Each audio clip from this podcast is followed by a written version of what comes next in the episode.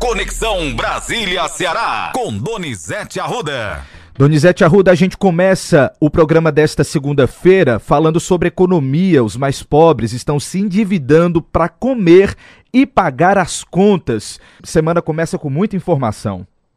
Uma segunda-feira com um jeito de feriado, né, Matheus? 13 horas, todo mundo só trabalha até meio-dia para assistir o Jogo do Brasil e não volta para o trabalho, né?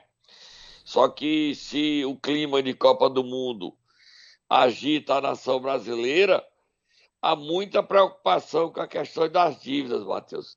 Hoje é manchete do Globo e da Folha de São Paulo. Está todo mundo se endividando, isso é fato, as empresas também, pegando dinheiro emprestado para pagar a conta, o que não se identificava nisso, esse problema, há muitos anos ao endividamento altíssimo, tanto das pessoas físicas como das empresas. Você pode ler a manchete aí do Globo e da Folha, Matheus? Posso sim, estou com a Folha aqui em mãos que diz o seguinte: mais pobres se endividam para comer e pagar as contas. Um trecho da matéria fala o seguinte: comprar comida e pagar as contas essenciais estão entre as principais razões que levaram parcela significativa dos mais pobres a tomar empréstimos, indica pesquisa do Instituto Plano CDE feita em todo o Brasil. Nas classes C, D e E, cerca de 50% dos que dizem que já tomaram empréstimo ou tomariam um fariam isso pela necessidade de completar a renda para manter o dia a dia. Entre os mais ricos, essa parcela cai para 30%. Isso é o que diz a Folha de São Paulo, Donizete. Agora, já acionando aqui o jornal O Globo de hoje, diz o seguinte: salto nos preços de alimentos é desafio para novo governo. Entre 2018 e 2021, os preços de alimentos subiram em média 44%, quase o dobro da inflação de 24%. Já a renda do trabalhador encolheu 7,61% no período Todas essas informações preocupantes impactam diretamente a vida do povo brasileiro, né, Donizete? Demais, né, Matheus? Ou seja, a inflação de 24% e o custo do alimento aumentando 44% é a metade do custo. Isso a gente sente no dia a dia, Matheus. Quer dizer, o trabalhador brasileiro, o empresário brasileiro estão ambos estão com a mão na cabeça. Como continuar vivo? Pagando conta. Não está fácil, não está simples coisa nenhuma. Mas nós temos mais notícias, Matheus. Vamos aí para a próxima pauta, vira a página. Inclusive, tem decisão do Supremo Tribunal Federal a respeito do que é essencial, como energia, combustível e telecomunicação. Você tem mais informações a respeito disso, não tem, Donizete? Tem. Olha, Matheus, a secretária da Fazenda do Ceará, Fernanda Pacopaíba, que já foi confirmada como nova secretária, continuará no cargo, vai assumir o cargo de chefe da, do Conselho das Secretarias de Fazenda do Brasil, tá? Ela assume esse cargo nacional de muito prestígio. E sexta-feira, o Supremo Tribunal Federal vai julgar se a lei do deputado Danilo Forte, que define como essencial combustível, combustíveis, telecomunicação e o que mais com a outra coisa, Matheus? Energia é essencial e aí reduz o ICMS. Havia uma movimentação dos estados para não definir como é essencial, porque isso fez os estados perderem recurso do ICMS. Só que, de concreto, segundo o autor da matéria, o deputado Danilo Forte, o estado que mais perdeu ICMS, queda da arrecadação, foi Roraima, 6%. Os outros estados não chegam a 5%. E ele negocia, dependendo dos governos estaduais, na PEC da transição, essa reposição do dinheiro perdido. A gente vai acompanhar, a votação é sexta-feira. Sexta-feira, presencial no Supremo Tribunal Federal. a secretária da Fazenda do Ceará, Fernanda Pacopaíba, chefe do Conselho de Secretários de Fazenda do Brasil, vai estar em Brasília. E essa semana, muitas articulações sobre esse assunto, como repor a tendência é que o Supremo mantenha a lei, porque, do contrário, a inflação que já está alta, do alimento 44, com a energia subindo, com o combustível subindo, com celular, conta de celular subindo, onde é que nós vamos parar, Matheus? Complicado, Donizete. O novo governo chega com um processo inflacionário galopante. E é a economia que define a nossa vida, todo mundo sabe. E a inflação está aí, alimento 44% subiram, a inflação 24%. É um quarto a mais de processo, 24%, minha gente, é muito difícil. Mas o assunto a gente vai acompanhar a semana toda, a questão da inflação que movimenta, e não é à toa que o presidente eleito chega hoje a Brasília, né, Matheus?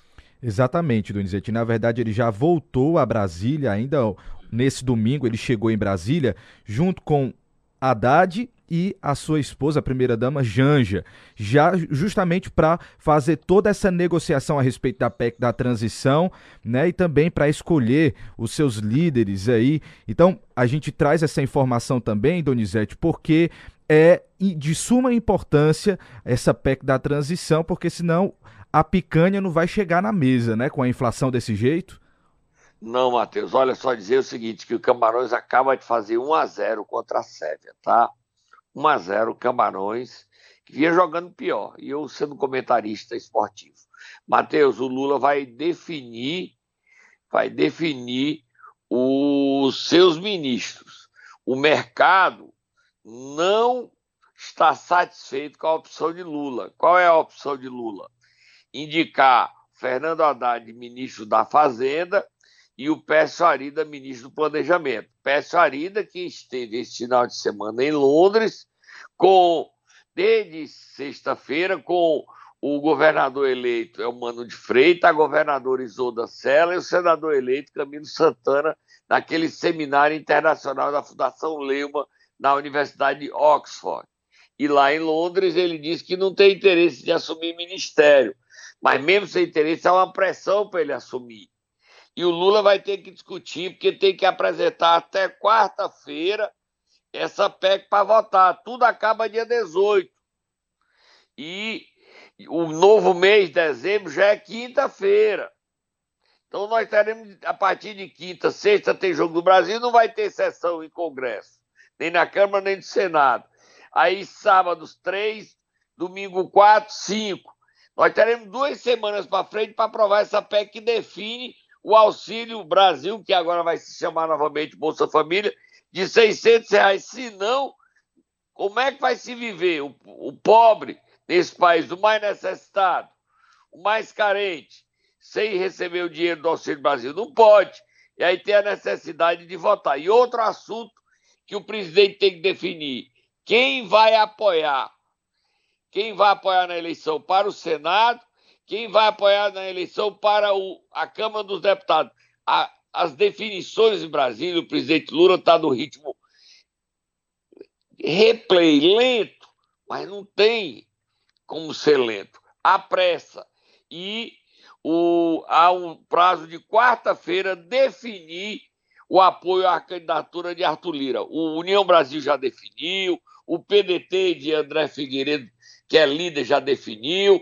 O PT pode definir quarta-feira. É o que diz o deputado Zé Guimarães, não é isso, Matheus? Exatamente, em entrevista à CNN Brasil. Vamos ouvir um trecho. O PT Vamos. tem rito. Ninguém pode atropelar os mecanismos de decisões e funcionamento do PT. Quem não entender isso vai se gastar internamente. Nós fizemos já vários debates na bancada, construímos um grau de unidade muito grande na federação, estamos conversando com a, a, os três partidos da federação, a bancada do PT, a bancada do PCdoB e o PV. Iniciamos uma conversa com o PSB, com o novo líder do PSB, andou bem, a discussão com o PDT. Então, nós pretendemos até quarta-feira concluirmos essa etapa. Ou seja, nos lançarmos na perspectiva de uma composição com o atual presidente, garantindo a nós do PT e aos partidos da federação e ao novo governo, evidentemente, uma ação institucional de respeito mútuo, com pautas, nós não podemos, a Câmara não pode ser um ambiente de, de, de, de radicalidade. O Brasil vive um outro momento, então acalmar o país também nós precisamos estabelecer essa relação civilizada e de respeito ao Parlamento Federal.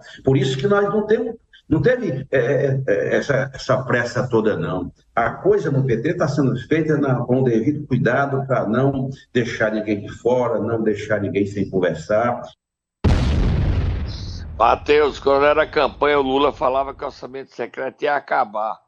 Vem o governo, nem começou ainda o governo, e o orçamento secreto vai continuar, porque o presidente está precisando do Arthur Lira e do Rodrigo Pacheco, que não tem adversário. O Rodrigo Pacheco que tem irritado os bolsonaristas. André Fernandes, deputado federal eleito, chama o Senado de frouxo. Especificamente acusa Rodrigo Pacheco de frouxo André Fernandes é um dos deputados federais ao lado de Magno Malta, senador pelo Espírito Santo, Carla Zambelli, Felipe Martins, dentre outros que aceitam anular todo o processo eleitoral e ter novas eleições.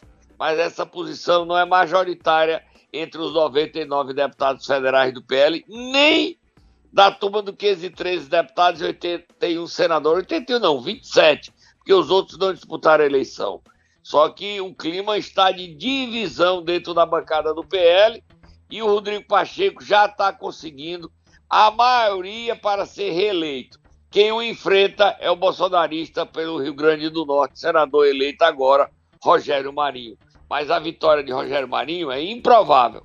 Até o MDB já aderiu à reeleição de Rodrigo Pacheco. E o Lula vai só confirmar o apoio a Rodrigo Pacheco e a Arthur Lira nesta quarta-feira. O Centrão é danado, Matheus. Arthur Lira vai ficar mais dois anos no cargo. Isso se ele não aprovar a emenda à reeleição para ficar mais dois. Eita, Brasil! Vamos beber água, Matheus! Vamos sim, que deu até sede, Donizete. Momento Nero! Segunda-feira tá animada, Donizete Arruda. A gente vai acordar quem hoje? Ciro Gomes, que tá lá em Miami assistindo a gente. Ele tá lá em Miami, ele deu uma voltinha para Miami, hoje ele vai assistir o jogo, mas não é com o Galvão Bueno, não. Ou a Globo passa lá, só se ele, no hotel que ele tiver, tiver Globo, eu não sei se tem. Ele tá lá em Miami desde final de semana. Foi um assunto muito comentado nas redes sociais, essa viagem, viagem de Ciro para Miami. Vai, Matheus, acorda aí, Tata, o Ciro. Acorda, Ciro, Miami. Bom, tá, tá. Pode, pode ficar aí na sua casinha. Olha, Matheus, não é a gente vai. O Ciro foi vítima de ataques neste final de semana numa fila no aeroporto de Miami. Eu não sei o nome do aeroporto. Você sabe o nome do aeroporto, pá? Não, mas eu vou tentar já descobrir aqui para você enquanto você tá contando aí pra gente a história. E aí, a situação brasileira é muito grave, gente. Ficou uma coisa insuportável, intolerável. As pessoas estão agressivas, violentas. A eleição passou, é hora da gente pacificar esse país. O Ciro estava com a esposa numa fila, uma mulher veio e começou a atacá-lo. Ele não foi o único, não. Uma, o Neymar, que sofreu a, no jogo de sexta-feira, problema todos eles, foi atacado. A jornalista Leilane Neubar estava com o neto, foi atacada. Tá todo mundo achando que é dono do mundo e se atacando, agredindo. E tem mais gente, né? Tem tanta gente sendo atacada, agredida. Bota aí o áudio do ataque ao Ciro Gomes. Olha aqui, gente, quem tá aqui em Miami, que se aliou o bandido do PT, ó, Ciro Gomes, na fila aqui de Miami traidor, falou um monte de b... do Lula e se aliou a ele. Tá aqui, ó, passeando em Miami enquanto vocês estão aí, ó, tudo passando dificuldade. Aeroporto Internacional de Miami, tá, Donizete? Ok, aí o Gilberto Gil foi agredido, também num estádio, aí pelo um empresário do, do, do Rio de Janeiro, de, dono de, da Dominus, e aí eles agrediram o Gilberto Gil falando sobre, como um papagaio da Lei Rouanet. Quer dizer, a situação, aí todo mundo se solidarizou com o Gilberto Gil e ele falou também sobre esse momento. Ele não levou, lá é proibido dizer palavrão no, em Doha e no Catar, mas ele não levou adiante, não. Só que é lamentável. É, se descobriu que é esse empresário, ele é dono da Dominus e da Espoleto. Mora nos Estados Unidos. Gente, onde é que nós vamos parar? Se você discorda de mim, você vem me agredir. Se eu discordo de você, eu vou lhe agredir. Não, a eleição já acabou. Ah, não acabou, não. Tá bom. O que, é que eu posso fazer? Agora, esse ambiente conturbado não é um ambiente que a gente quer viver, não. Aí o empresário flagrado, quando repercutiu, virou mocinha, virou bem quietinho, virou uma criancinha. É, disse que não tinha sido ele, só foi reconheceu que foi agressivo, soltou piada. Um cara de 80 anos, Gilberto Gil tem 80 anos, não faz mal a ninguém, ah, porque ele apoiou o Lula. E aí, gente, qual o problema? Você pode apoiar quem quiser. O bom da democracia é isso. Vamos ouvir aí o Gilberto Gil falando, Matheus. Nossos agradecimentos, meu, meus e da Flora, enfim, por essa solidariedade, essa corrente solidária diante dessa agressão, essa coisa estúpida. Enfim, é o terceiro turno, na verdade, né? Os inconformados, enfim, querendo manter essa coisa do ódio, da agressividade. E amanhã Brasil de novo. De novo, nossos agradecimentos, meus e da Flora, a todos vocês que se fizeram solidários conosco nesse episódio, que na verdade é mais. Eu não gosto do Ciro, não, mas bater boca, atacar, deixa ele escolher a vida dele. Ele tem todo o direito de viajar para onde quiser, para Miami, numa fila. Ele reagiu bem, porque normalmente ele é grosseiro, agressivo, mas ele fez uma cara de quem não estava gostando, mas ficou olhando para a mulher, mas não disse nada. Foi educado. Finalmente ele aprendeu. Vira a página, Matheus. Vamos virar a página sim, dizer que discordância, Donizete, não é abertura para você ser desrespeitoso com ninguém.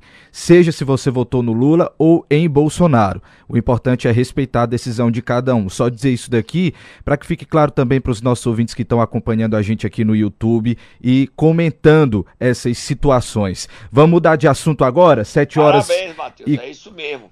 Todo mundo tem que respeitar. Ah, eu não gosto do que o Donizete disse. Manda aí que a gente lê, amigo. A gente só está defendendo o direito de cada um ter opinião. Isso é que é o bom na democracia. Você não é obrigado a concordar comigo, não. Nem com eu não concordo com o Ciro em nada. Mas eu respeito ele ter a opinião dele. E eu admiro ele ser educado. Porque não é trocando insultos que a gente vai resolver nada. É com bom senso e democracia. Quanto mais democracia, melhor. Num país onde a inflação está 24, o atual governo, e vai pode piorar, aí a gente tem que ter consenso, tem que ter democracia, liberdade para encontrar soluções para chegarmos a uma vida onde o pobre não é só o pobre não, classe média toda está com pegando dinheiro emprestado, cartão de crédito, nunca se deveu tanto para comer, Matheus, para comer. Tira a É isso, aí. vamos para frente. Tem uma pergunta para fazer para você, Donizete. Isolda Sela pode sair ministra já nessa semana, ministra da Educação? Pode sair. O Lula vai deve indicar os primeiros nomes essa semana, indicar o ministro da Fazenda, Haddad e outros nomes. Ela recebeu apoio da governadora eleita de Pernambuco, a Raquel Lira. A gente tem a Raquel, Matheus, ou, ou a gente... Tem sim, ela... vamos ouvir um trechinho. Temos sim. ela declarando apoio ao nome da, da Raquel, ela é do PSDB. A Isolda é o nome mais cotado para ser ministra da Educação. Eu estou aqui em Oxford aprendendo com a galera aqui de, da, da, Inglaterra, obviamente, mas do Reino Unido, mas olha só com quem eu estou aprendendo. Aqui está a Isolda, governadora do Ceará, que foi secretária de Educação de Sobral, do governo do estado do Ceará, e com o Veveu, que foi prefeito de Sobral e agora está no terceiro setor trabalhando com erradicação do analfabetismo. Eu vou visitar vocês, tá? A gente quer poder levar a experiência para o ensino fundamental 1 e 2, compartilhamento de responsabilidade do Estado com os municípios, para poder fazer o nosso estado crescer, sem deixar ninguém para trás, tá, Ivoda? Você, você aprende, você ensina também. É isso. a sua experiência é respeitável e desejar você muito boa sorte aí na nova empreitada. Viu? Nossa, obrigada, querida, eu sou sua fã.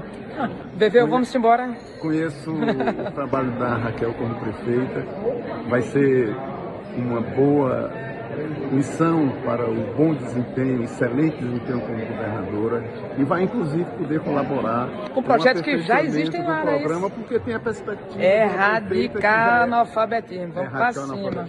Maravilha. Correndo aí, Matheus. Correndo, vamos para câmaras municipais. Problema na Câmara de Antonina do Norte, problema na Câmara de Pacajus. Eleição da mesa gerando muita briga, só tomar fogo no muturo, Matheus. E Antonina, o presidente da Câmara, Romulo Sampaio, querendo eleger seu vereador, o seu candidato Elmar Alves, ele tinha três votos, contra ele tinha seis. Você sabe quem ganhou? Quem? Quem tinha três. Como é que isso é possível? Os seis vereadores que não votavam nele, sei, eu não votei nele não, ei, eu não votei nele não, ei, eu não votei nele não. O Ministério Público já ouviu os seis vereadores que disseram, nós votamos, mas os votos sumiram. Ei, presidente Romulo Sampaio, explica aí como é que a gente faz esse milagre da multiplicação. Que milagre é esse, meu camarada? A urna estava aberta na hora da apuração. Gente, esses vereadores não aprendem. É igual lá em Pacajus. O Didão, o Didão queria fazer uma eleição sábado contra a justiça. Já houve eleição, Didão. Presidente Didão, você quer eleger a Raíssa já houve eleição. O presidente Autódromo da Guilmar teve até decisão. Vamos ouvir o Toi Filho e ler a decisão da juíza enquadrando o Didão, Matheus. Tecido, uma cena que eu estou vendo aqui. Mais uma vez, essa Câmara podia estar tá dando bom exemplo, não está dando. Existe nove vereadores na casa. Nove. Nove vereadores. O que é que acontece? Existe uma votação e quem foi lá dentro lá dentro, eu não tenho dúvida, eu digo na alma dos meus filhos.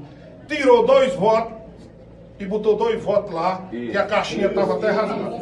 Agora eu quero confirmar de seis. Thalita, você votou em quem? Na chapa 2, Antônio Hélio. E tu? Chapa 2, Antônio Hélio. Chapa 2, Antônio Hélio. E você? Chapa 2, Edno Freitas. Você, você Paulinho? Chapa 2, Antônio. E você? Chapa 2, Edno Freitas. Então sai!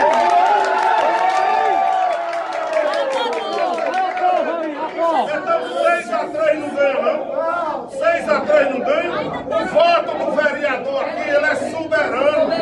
Soberano. Não adianta querer fazer esse tipo de ato, fraude, não. Vou agora ao Ministério Público e aqueles que praticaram esse ato Matheus. Aqui é a Antonina ah, do Norte, não é isso, Donizete? É, é o prefeito Antônio Filho dizendo que 6x3 não ganha. Agora vamos ler a decisão da juíza aí, Matheus, que mandou dar posse a Toda Guilmar.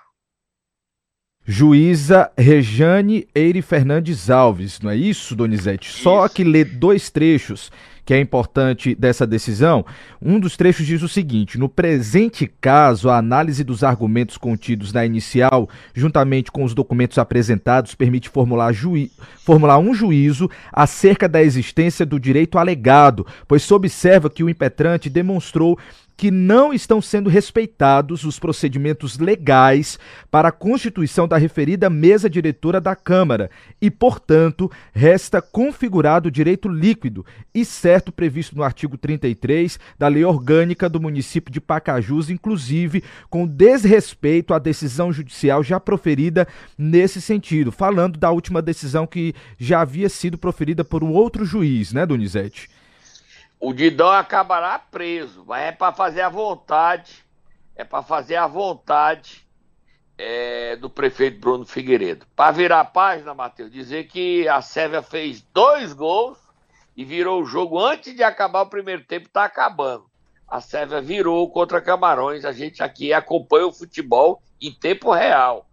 Tá, Matheus? Vamos terminar falando que a Enel está sendo vendida, Matheus. Eles querem vender a Enel. Quarta-feira tem uma audiência da Enel, convocada pelo deputado Danilo Forte, para discutir a questão dos cobrança de porte dos provedores. A Enel já desistiu, mas quarta-feira tem essa audiência pública. Falando de Enel, Matheus, sabe quem é que está sendo vendido também, Matheus? Quem? A empresa Rações Golfinho em Sobral. Minha terra dando exemplo para o mundo. Você sabe quanto é que essa, esse fundo, tem um fundo aí, gente rica está comprando as rações é, Golfinho está oferecendo pelas rações Golfinho, Matheus? Não tenho noção, Donizete. 200 milhões de dólares. Aí o Túlio Pedrosa, ele é da família dele, Túlio, tem dois irmãos, ele é sócio de Túlio e dois irmãos. São muito discretos essa família. 200 milhões de dólares dá mais de um bilhão de reais. Eu sei que o Túlio agora foi pai de novo. Ô, Túlio, você não quer me adotar como filho, não? Você não quer ser filho do Túlio, não, Matheus? Rapaz, papai é Túlio, muita grana. Papai Túlio, venda isso, papai Túlio. Tô, quem sou eu para dizer que venda? Se o senhor quiser, papai Túlio. 200 milhões de dólares morando em Sobral com a vida calma, tranquila, ninguém nem pensa que ele é tão rico, né, Matheus? Pois é, muito dinheiro.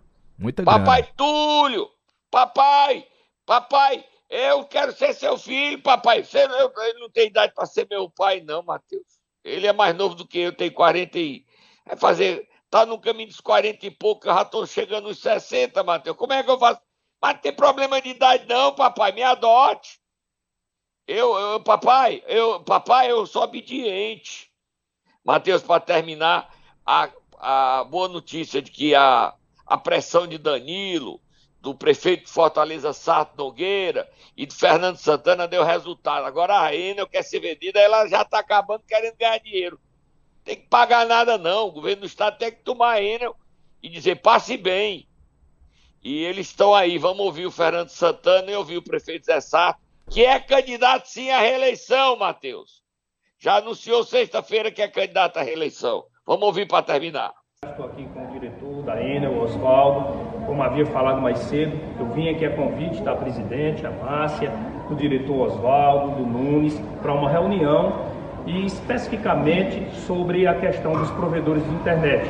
Essa cobrança, que é legal, mas eu considero injusta, que a Enel queria fazer agora no próximo dia 30. Pois bem, nós viemos aqui e queremos dar uma boa notícia aos provedores.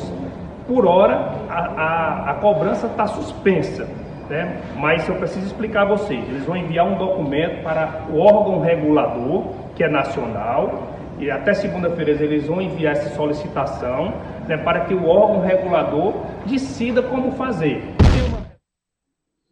Tá, e só um trecho, Donizete, porque o nosso tempo já está corrido aqui. Vamos botar aí o prefeito de Fortaleza reclamando e botando a resposta. Já deu resultado. A gente botou no nosso site, cn7.com.br no Twitter, Donizete Arruda 7, no Instagram, e ainda já recuou, disse que vai resolver o problema do Sarto, que é candidato sim à reeleição.